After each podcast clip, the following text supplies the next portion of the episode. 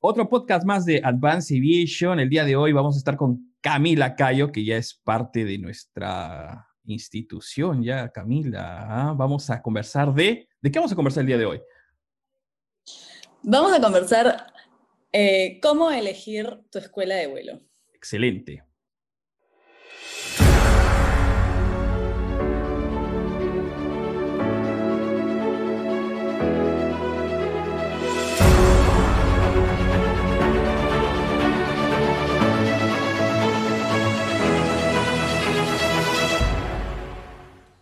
Empecemos. Vamos a ver más o menos, empecemos. Vamos a ver eh, más o menos, yo cuando busqué mi escuela de, aviación para estudiar, para ser piloto, eh, sí me di unas cuantas vueltas por todas las escuelas que en ese entonces había en Lima. Eh, yo vivo en Lima, Perú, y ahí iba comparando, porque hay que ver varios puntos específicos como la instrucción en tierra y la instrucción en vuelo. Hay, mucho, hay muchas diferencias ahí que hay que, hay que comparar y elegir lo que prefieras y lo que te convenga. Yo creo que muchos de los chicos, y no sé si tú te has dado cuenta, ahora que estás dando instrucción este, con nosotros en, en, Prefly, eh, muchos de los chicos están enfocados bastante en la parte de vuelos, o sea, todo lo que es vuelo, quiero volar, quiero volar, quiero volar pero creo yo que es demasiado importante también y, es vital actualmente evaluar el tema de, de la instrucción en tierra, ¿no? Porque al final empiezas a cojear cuando postulas a una línea aérea si es que no has tenido una instrucción en tierra fuerte. Creo sí, correcto. Lo que, lo que siempre he escuchado es que hay escuelas más fuertes que otras en el tema de instrucción en tierra. Eh, felizmente en mi escuela había un super instructor que nos dio muchas bases. este, y lo están viendo. Él fue mi, Dieter fue mi instructor este, casi toda la, la carrera de piloto. Eh, es súper importante porque sí he visto diferencias con compañeros que han estudiado afuera y hay escuelas que son eh, self-study, es decir, que te dan tus libros y es estudia todo y vuela. Eh, no, no, no te piden nada mínimo en instrucción en tierra, ¿no? Con los cursos. Entonces, todo por tu cuenta. Claramente, bueno, hay gente que prefiere eso. Yo la verdad es que prefiero que me den clases y que me expliquen y, y exprimir al instructor, ¿no? Ok, me pareció alucinante poder dividirlo en dos partes entonces. Voy, déjame, dar, déjame darles un consejo a los muchachos respecto a tierra, encárgate tú de vuelo, ¿qué te parece? ¿Qué es lo que necesitan en las partes de vuelos para que ellos eh, sepan exactamente qué buscar? Yo creo que en tierra es importante que eh, la instrucción tenga, bueno, un tiempo y una, y una estructura dada en un sílabus que, que te lo deben dar apenas inicias. El material, es importante el material que debes tener eh, un material de, calidad, un material este, que sea una de, fuentes, eh, digamos, de reputación. Es importante que se trabaje con organizaciones como la FA o la OASI dentro de su material. Es importante que el instructor tenga paciencia y que no hable o lea, más bien dicho, ¿no?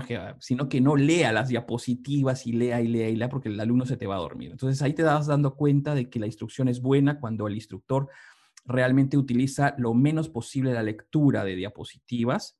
Y otro punto importante, Cami, creo yo, para estos chicos, eh, es que siempre pregunten por qué. ¿Pero por qué? ¿Pero por qué? ¿De dónde viene esto? Te das cuenta que el instructor realmente está preparado cuando te responde y te responde con base. Entonces, para mí esos son los puntos importantes en el piloto privado, completamente todo lo que es ver hélice y en el piloto comercial y ya una introducción a lo que es las, los, jets y las turbinas y el mundo de la línea aérea porque es la mejor manera de postular. Creo que eso te facilita bastante el trabajo eh, de postulación. Eh, creo que esa sería una buena manera de dividir el, curso en tierra para, para o, el curso de tierra que tú estás buscando. Decirle cuál es tu currícula de piloto privado, cuál es tu currícula de piloto comercial. encontrar en el aire privado todo lo referente a lo que son aviones pequeños y en la comercial tienes que por lo menos tener una estructura que acompañe respecto de los aviones grandes, ¿no? Porque eso te ayuda bastante. Tú que has postulado, ayuda muchísimo. Sí, cabe resaltar también que es muy importante mm, también hay situaciones o he visto que cualquier piloto lo pone en instructor y así no es, ¿no? Yo, yo teniendo papá eh, profesor en una universidad, sé que es muy importante que al piloto y en este caso al instructor le guste enseñar eh, y sepa cómo enseñar, porque no todo el mundo puede enseñar. Entonces tú ahí también te puedes ir dando cuenta en el camino y bueno, si, si, si no te gustó la instrucción de piloto privado, por ejemplo, puedes cambiar de escuela, porque es súper fácil eso, y, y, buscar a otro, por otro lado, para tu comercial, ¿no? La cosa es que el alumno esté contento con lo que está recibiendo. Que no se quede con ese vacío, que mucha gente me dice, me, dejado, me han dejado un vacío de no entendimiento, y la carrera no permite vacíos. Tienes que sentirte que has, ¿no? has invertido bastante. Correcto, pero la carrera también es súper rápida eh, y, siento que va mucho por, eh, a lo superficial y no, te, no, interior, no llegas a interiorizar por esa falta de tiempo. Sí, eso es. En los cursos. eso es verdad. el curso que te extendieron una o, o, tres días, lo podrías extender mucho más e ir mucho más a fondo y al final eso eh, ayuda al alumno a comprender y a interiorizar Em, y bueno, así lo, lo vas a saber para siempre, ¿no? Porque lo que nos enseñan en la escuela, yo lo, sigo, yo lo sigo estudiando, lo sigo repasando, siempre lo tienes que tener a la mano. Correcto. Es normal que te olvides de algunas cosas, pero eh, siempre lo vas a necesitar. Tu, esa es tu base principal. Oye, y eso es, lo que acabas de decir es importantísimo y mucha gente no lo sabe. Cree que porque ya subió a línea aérea no va a volver a ver cosas de escuela. ¿No? Y, no cree que ya no va a tener que estudiar nunca más. Ahora, perfecto. Ya escogimos, ya escogimos primero desde el punto de vista de, instrucción teórica, en vuelo. ¿Qué crees?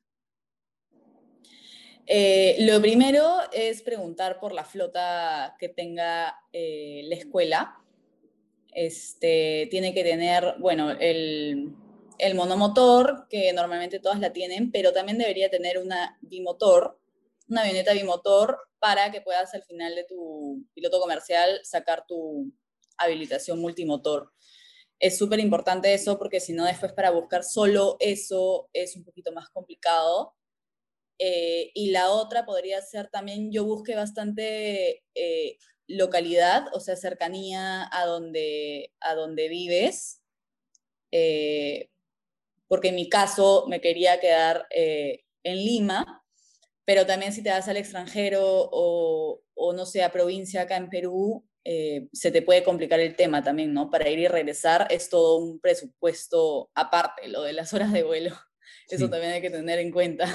Sí, sí, sí, sí, sí, porque yo, yo he volado en el extranjero y la verdad es que tener la, el, el, el centro de estudios cerca es un ahorro económico enorme, un ahorro de tiempo enorme y creo yo también que aconsejaría eh, que por lo menos estés, si sobre todo si estás en el extranjero, ¿no? Y si no es tu país, porque en tu país de repente te puedes mover con cierta comodidad también, de repente tienes carro o, o, puede, o te facilitan la casa donde te vas a quedar, este, pero ya tienes la confianza que estás dentro de tu país, sea cual sea.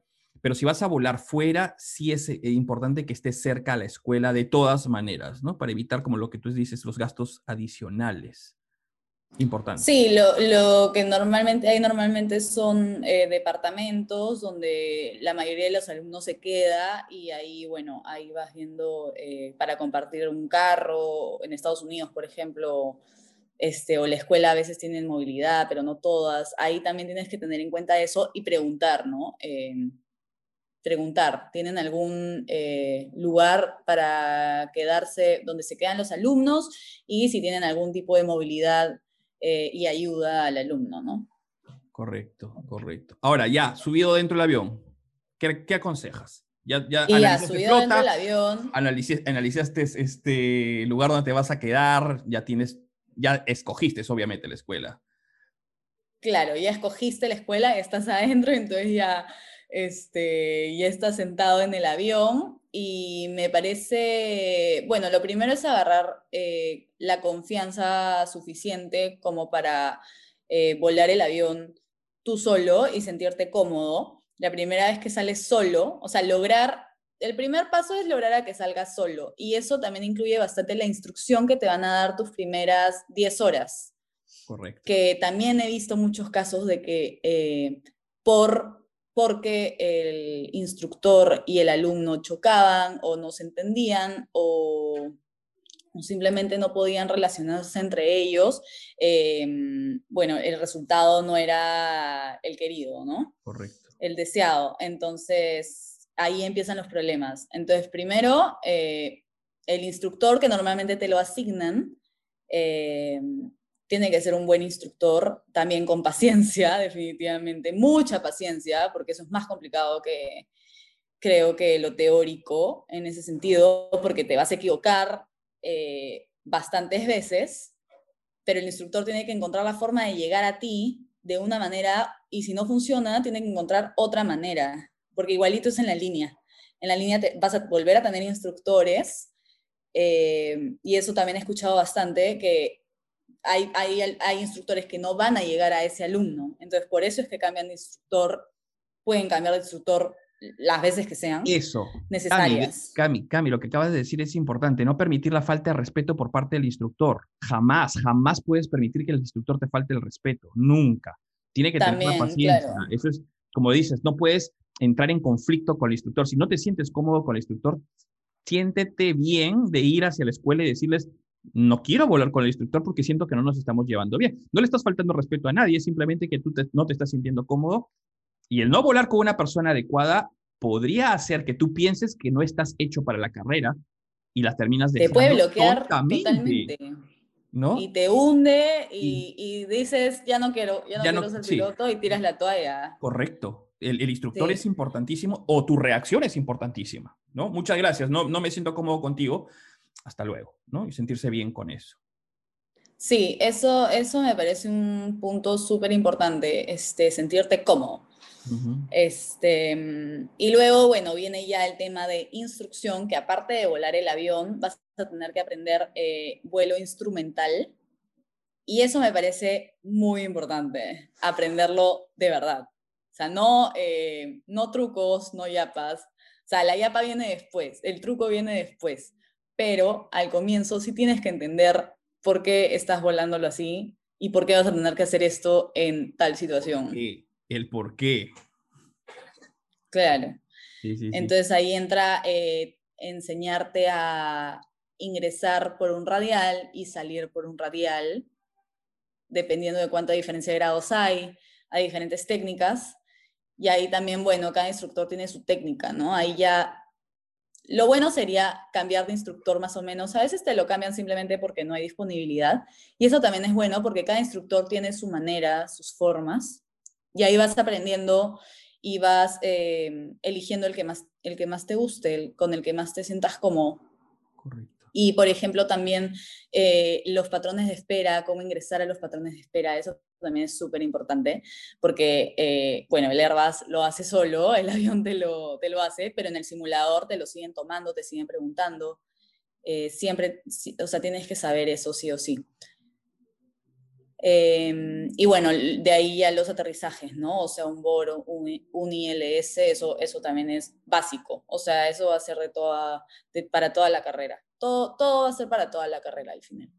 Para, hacer un poco la idea de, de, lo que vamos viendo hasta ahora, entonces, la escuela tiene que tener un sílabus bastante estructurado, el cual lo debe cumplir y tú te das cuenta que lo está cumpliendo a través de la enseñanza del instructor.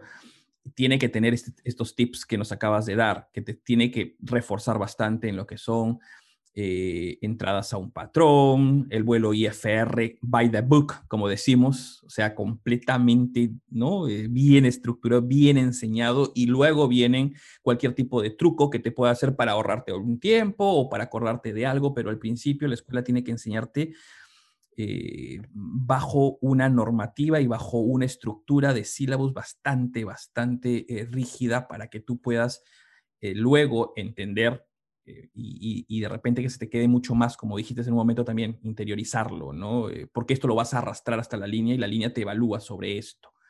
Entonces, eh, el sílabus de la escuela que, que, elijas es importante pedirlo antes, también en vuelos, ¿no? En vuelos y analizar que vaya acorde con la estructura, porque en la ley también está escrito qué es lo que tienen que enseñar. Entonces, tú le pides el sílabus ves un poco lo que hemos hablado el día de hoy decir, oye, está metido dentro de esto, cómo lo hacen, preguntas, cómo hacen este tipo de trabajo. Es importante averiguar mucho de eso. ¿Qué más? ¿Qué más crees que podríamos tener en cuenta en vuelos? Yo creo que seguridad operacional. ¿Cómo, cómo ves el seguridad operacional? Yo creo que es la cantidad de incidentes que puede haber tenido la escuela. Eso lo puedes encontrar en cualquier autoridad. Me parece que yo, yo como papá iría a preguntar, oye, lo número uno en la lista, claro. Número uno en la lista es ir a la autoridad y decirle, ok, ya escogí esta escuela. Hola autoridad, ¿cómo estás? ¿Qué sabes de esta eh, escuela? ¿Me puedes dar información a un inspector? Los inspectores son muy buenos, muy amables. Puedes pedir una cita como papá o como, este, o como tú, como, como alumno, y preguntarle cuál es el registro de incidentes y accidentes de esta escuela, creo yo, ¿no? claro, o sea, ahí ya eh, no se me ocurrió al, comienzo porque obviamente a los 18, 20 años no, o, menos, 16, 17 años que vas a empezar a estudiar, no es que lo pienses eh, como primer punto, este, ay, la seguridad, no, eso creo que va más del lado de papá, este, de preocupación, ¿no? Pero sí, o sea, al final la seguridad es lo más importante en la... no, y de, hecho este, de hecho este podcast debería ser escuchado por, por papá y por hijo, y por hijas, ¿no es cierto? O sea, quien elige. Claro, o sea, a los dos les va a servir al final. Sí, sí, sí. Porque el papá va a ayudar al hijo a elegir este, también, ¿no? Porque, Yo iba con mi papá, los dos, a, a, todas las escuelas a averiguar. Sí, porque, porque al final, mira, eh, como tú dices, uno joven pasa por alto cosas, ¿no? Eh, eh, el avión está goteando el aceite bastante, no importa, vamos nomás. Ese es, oye, esas muletillas que detesto en los instructores. Vamos nomás, no pasa nada, súbete. No, eso siempre está así. ¿No? El mecánico diciéndote, no, no, no, eso no lo reportes, no, esto no fue, no así. Esa es una mala escuela. De todas maneras, esa escuela tienes que estar lejos de ella, ¿no? Pero previo a eso, de todas maneras van a haber registros en los cuales los papás es importante. Si estás escuchando eh, con tu papá, por favor. El papá tiene que ser el que se encargue de ver eso, porque a veces los hijos no somos un poco más timidones, ir a preguntarle a un inspector. El papá no, pues el papá le toca la puerta y si quiere una cita con el inspector, escuela. Claro, lo va, lo va a hacer. Ah. ¿no? Escuela tal, ¿me das el registro de incidentes y accidentes, por favor? Esto en Perú, en México, en Colombia, en Argentina, en Ecuador, en Venezuela, donde sea que estés volando, es, eso es un must. Eso es obligatorio, creo yo que es, es obligatorio. ¿eh? Sí, sí, sí, tienes toda la razón. Este, sí, así que papás, atentos. Sí, claro, claro, claro, que es, es importante. Vuelos, eh, presupuestos. Ese sea un tema también este, complicado, dependiendo del presupuesto que tengas, va a ser eh, cuánto te demores estudiando la carrera, así de simple. Sí. Es el resumen prácticamente. Este, simplemente si tienes el dinero, lo puedes lograr en Perú, lo puedes lograr ah, en, un año, puedes ser piloto si quieres, año y medio. El promedio acá creo que es dos años en Perú. Yo, por ejemplo, me demoré tres por falta de presupuesto, alargué un año. Eh, pero así es, así de fría es la escuela. Tienes la plata, deposita y vuelas. Lo mismo, lo mismo creo yo eh, en, Estados Unidos puedes hacerlo hasta en nueve meses, por si acaso. Correcto. Nueve meses. Sí. ¿No? Eh, como dijiste hace un momento, lo único que hay que evaluar es cómo me están enseñando la parte teórica, porque la parte teórica en los Estados Unidos es, a muchas veces, es autoestudio. ¿no? Correcto. Estudia solo. Ay, ten cuidado con eso porque finalmente terminas aprendiendo lo que tú leís, crees que haber entendido. Entonces, ese es el único pie cojo en la escuela que tengas que elegir en los Estados Unidos. Si tienes un presupuesto más bajo, Cami, Argentina es una buena opción. ¿Por qué? Porque es verdad, es, sí, siempre es, mucho más barato. Sí. Eh, eh, también Bolivia. Bolivia es otra buena opción. sí, pero bueno, eh, conozco más escuelas en Argentina. Y sí, es una súper buena opción, tiene bastante aviación, mucho más que en Perú. Eh, y diferentes climas también, ¿no? Meteorología interesante. Variable. Para practicar, ¿no? Sí. Clima es bien, eh, es bien llano, no, no hay mucho, no, hay mucha, no hay mucha meteorología como para practicar. Mira, yo creo que vamos analizándolo en los principales, digamos, eh, países donde la, de, los, de los muchachos de Latinoamérica en general se reúnen o buscan. Estados Unidos, en primer lugar, las carreras están fluctuando entre los 55 mil hasta los 70 mil, 80 mil dólares, dependiendo del tipo de escuela donde vayas. Entonces, sí, Estados Unidos es el más caro, podría decirse, entre comillas, pero mejor, pero también podría ser, podría ser visto como el mejor nivel o donde vas a volar más o donde vas a aprender más en vuelo. Sí, sí, sí completamente de acuerdo contigo. Argentina está rondando entre los 25 y los 33, entre los 30 mil dólares, entre 25 y 30 mil dólares como máximo. ¿no? Claro, mucho incluyendo, Ojo, estamos hablando que eh, estamos incluyendo eh, costos de vida, ¿no? Hospedaje, comida y eso, ¿no? En, Estados Unidos es un poco más. Claro, ya todo incluido. En Estados Unidos sí yo recomiendo, ¿sabes qué? Vivir cerca de la escuela y no muy lejos de un Walmart o de un supermercado y tú mismo hacerte la comida ahorras un montón de dinero. Esa es la, claro, eso sería el mayor ahorro, el máximo, ahorro. Lo máximo. Cocinas en la noche, refrigeras todo para el día, para toda la semana. El domingo te metes una cocina de toda la semana. Que no es muy común, ¿no? Que pase eso, porque todos los que se van para allá regresan. Sí, no, no, terminas. De tallas más grandes. Tranquilos porque le metes al, al, al McDonald's o al, al Burger King. y, McDonald's, Pero yo recomiendo a la larga, incluso hasta gastas más, porque ya le estás metiendo que la papita, que la, que la gaseosa y, y no, es, no es la voz, no, no está bien. Sí, al final los, los departamentitos que dan los que te dan tienen cocina normalmente, entonces simplemente refrigeradora, tienen todo. Sí, y, no, y aparte eso sería el ideal. Le estás bajando el presupuesto, te estás bajando el presupuesto. En Argentina, este, no he estado en Argentina, pero sí estoy en contacto con mucha gente porque tenemos muchísimos alumnos de Argentina, muchísimos alumnos de Argentina, y todo el tiempo estoy conversando con ellos, así que eh, los gastos actualmente no son muy altos, no son muy elevados, y, es una buena opción, como dije, entre 25 y 30 mil dólares toda la carrera, incluyendo el hospedaje, está ideal. Ah, lo que sí, en Argentina y Bolivia siempre preguntar cuál es la escuela, porque estás yendo a otro país eh, que no es el tuyo, si es que es de, la, estás yendo de la región. Eh, y en Estados Unidos, aunque no lo crean también, ¿no? Preguntar cuál es la escuela con los mismos métodos que hablamos al principio. ¿No? Porque el presupuesto sí, y, es importante. Y cabe resaltar que Argentina, eh, si bien es el más cómodo, el más barato, eso sí es bien conocido por su autoestudio. Sí. Ahí sí la teoría no he escuchado muy buenos comentarios. Sí, bastante autoestudio. Así que, Así que, ojo con eso. Pero cualquier cosa está advanced, pues, ¿no? Claro, para eso está advanced. ahora, ahora claro, hay que hacer un poco de cherry, pues, este, un poco de propaganda.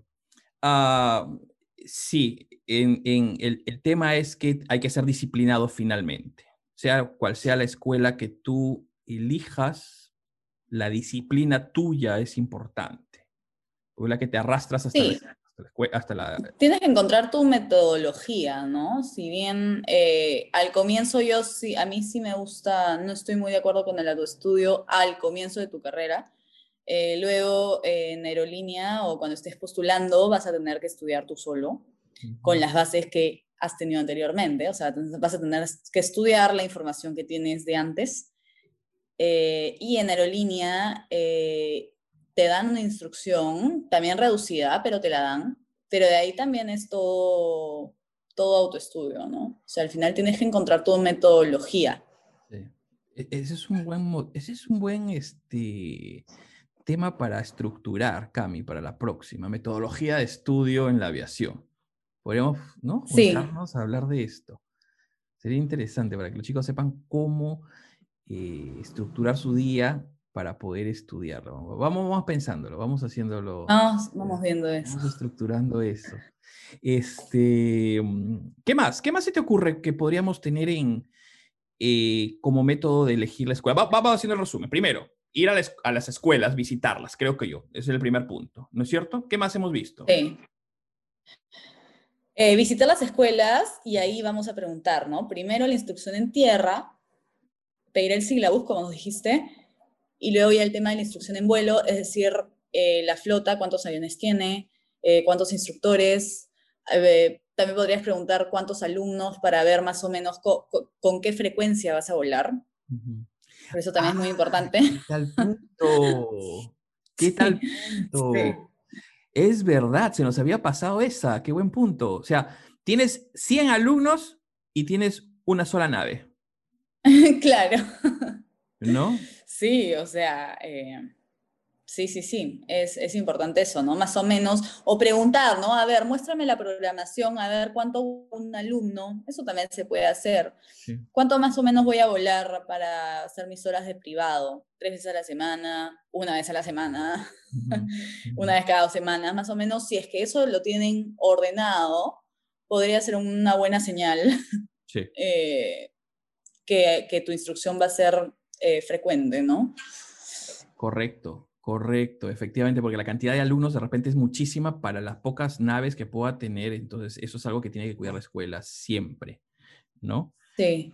Eh, también me parece eh, un punto aparte importante, también me parece eh, tu escuela, quiénes la manejan y, y, qué, tal, qué tal el manejo de esas personas, si los contactas fácilmente, si los tienes, si están a la mano para cualquier problema que tengas, vas a tener que llamar o mandar un correo o comunicarte y eh, me parece importante que siempre estén presentes. La actitud. Y con, sí, y con buena intención de ayudar al alumno, ¿no? No que simplemente pague los miles de dólares y dejarlo en el aire. Y sal, corriendo cuando veas mala actitud. Sal corriendo, no es un buen indicio. Desde la, desde la secretaria que te conteste el teléfono pasando por el director, pasando por los instructores, por los jefes de instrucción, tú ves la voluntad de querer enseñarte o de querer atenderte. Y, que no te oculten nada. ¿no? Claro, eh, porque cualquier problema que tengas tienen que estar eh, disponibles, digamos, ¿no? Sí. y rápido. Yo recomiendo, mm. así como, así como visitas la escuela en, las, en sus instalaciones para la instrucción, de repente de teoría y administración, darse una vuelta por el aeródromo donde se encuentran es, pues es un más, también tienes que ir para allá y, y, pedir que te muestren el taller de mantenimiento. Oh, si lo ves ordenado el oh. taller de mantenimiento, de todas maneras es una buena, un buen indicio, por lo menos, ¿no? por lo menos. Que el taller esté ordenado. Pero sí, es verdad, visitar este, el aeródromo eh, también es un punto importante, sí. Ahí ves eh, ya en la cancha, digamos, cómo funciona, cómo funciona todo, ¿no? Claro. A ver si están volando, si no están volando, si hay gente, si hay movimiento, si hay manto. Si hay mantenimiento. Entonces, sí. pues, ya escogiste, ya hemos dicho, teoría, vuelo, sílabus, la estructura académica, visitar la escuela, en, en la parte de sus oficinas y su aeródromo, eh, visitar a la autoridad para saber qué tipo de escuela es, es demasiado. Esto no es broma, mucha gente cree que es broma y, ah, ok, ya escojo la escuela, se ve bonita y me subo al avión. Claro, por una sola recomendación, ya me voy a esa, nada más al Correcto. Pero también, ¿no? El nombre, la reputación, cuántos años tiene la escuela. La, el, el, que te recomiende una, por lo menos un par de amigos que hayan volado, un par de conocidos que hayan volado en la escuela y que te digan. Eso mínimo. Eso es mínimo. mínimo un par. ¿No? Entonces, en vuelo, que los instructores tengan paciencia, en tierra, que también tengan paciencia y buen material académico de, con eh, entidades de renombre como la OASI, la FA, este, EASA. Ese es el material que tiene que darte una escuela, de todas maneras, ¿no? Este, no, yo hice mi propio material, sí, pero ¿en base a qué? Porque tú no lo inventaste, no, yo lo tengo de en base a EASA, FA, OASI, anexos, documentos, importantísimo. sí. ¿No? ¿Qué más sabíamos? Presupuesto, el presupuesto. Presupuesto, o sea, después de que visitaste y preguntaste sobre eh, instrucción en tierra e instrucción en vuelo, obviamente después preguntas eh, presupuesto, cuánto cuesta la carrera, todos los extras que te van a poner como uniforme, este, libros, cantidad de eh, naves, headsets. correctos, extras. Gastos Todos extras. los extras, ¿no? Que te los, te, te los pongan en la mesa de una vez para que ahí no te los enchufen y no... eh, No haya porque sorpresas. es una, carrera, es una carrera cara, todo el mundo lo sabe, entonces eh, hay que tener todo a la mano y todo claro. Correcto. Cercanía, de, de ac- acorde con el país donde tú te encuentras, eh, relativamente cerca, ¿no? Relativamente cerca para evitar. Sí, lo que, lo que, lo que, lo que, lo que al final estés buscando, ¿no? Si tienes una tía o un primo que vive relativamente cerca, pero vas a tener carro, o sea, pero si no tienes a nadie, estás yendo solo, sí, cercanía básico. Y mira, y, y ya para, creo que hemos cubierto los puntos principales como para ir este, terminando. ¿Sabes qué? ¿Qué pasa si no tengo el presupuesto? Yo he pasado por ello, tú has pasado por ello, un poco de Mucha gente ha paciencia. pasado.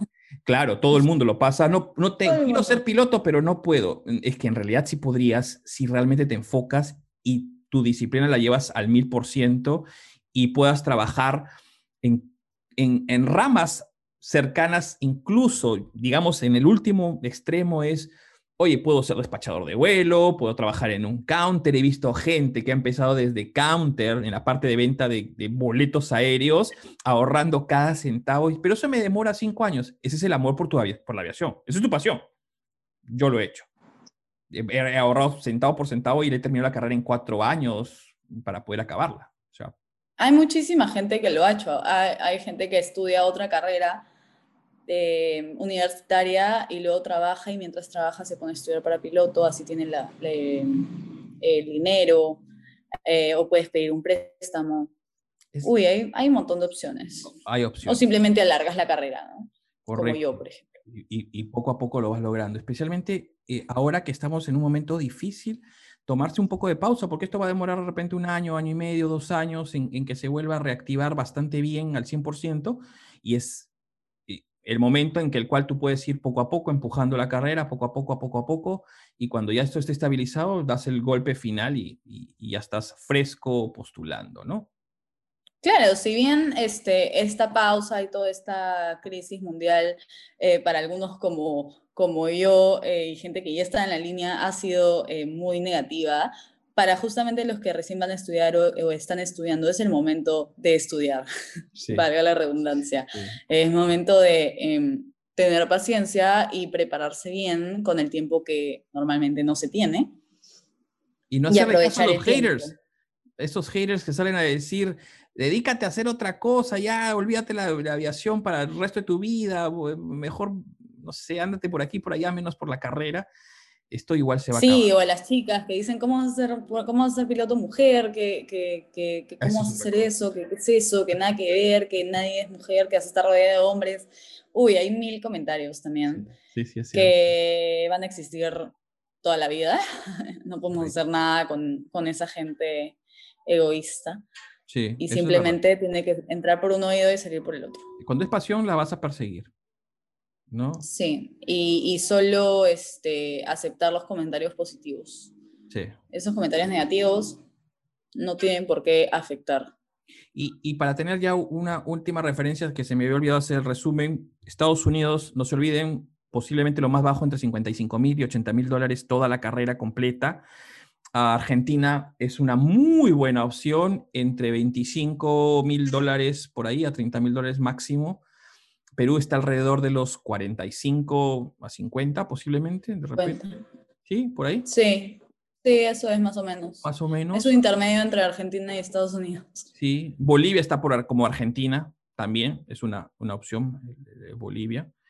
Eh, y nada, eh, yo recomiendo normalmente las escuelas en, en- en Estados Unidos, algunas al sur de Florida, pero al norte, en Orlando, hay muy buenas también, muy, muy buenas. No necesariamente tienes que irte donde está la gran, la masa, digamos, que es al sur, sino que puedes investigar un poco en las, en las del norte de Florida por Orlando. Hay muy buenas opciones y no hay muchas, y ahí no hay mucha congestión. Así que hay que, hay que dar una investigada por ahí. Nada, Cami. Sí, hay que... Es un poquito de tiempo, ¿no? Dedicarle un poquito de tiempo a la investigada para que encuentres lo que, lo que, lo que buscas. Sí, pues. Ojalá que todos tengan suerte y cualquier consulta que nos escriban, que nos escriban con confianza, por favor, al Instagram. Ahí está el Instagram de Advance, este, el Instagram de Cami. eh, Sí, escríbanos nomás, vamos a estar atentos también para si quieren eh, otros temas para otros podcasts. Sí, también que escriban para ver qué, de qué les gustaría este, conversar, ¿no? A ver si recomendamos algunos libros. Este, vamos analizando también algunos documentos de la OASI, que es importante que los pilotos a veces no saben que existen. Podemos ir hablando de ellos en los siguientes podcasts. Cami, gracias por estar aquí. Gracias a ti, Dittel. Así que ya nos vamos pronto. Un beso y que todo el mundo se cuide y, nada, a seguir insistiendo en la aviación que es bellísima. Chao, Mikami. Un beso. Chao, chao. Bye bye.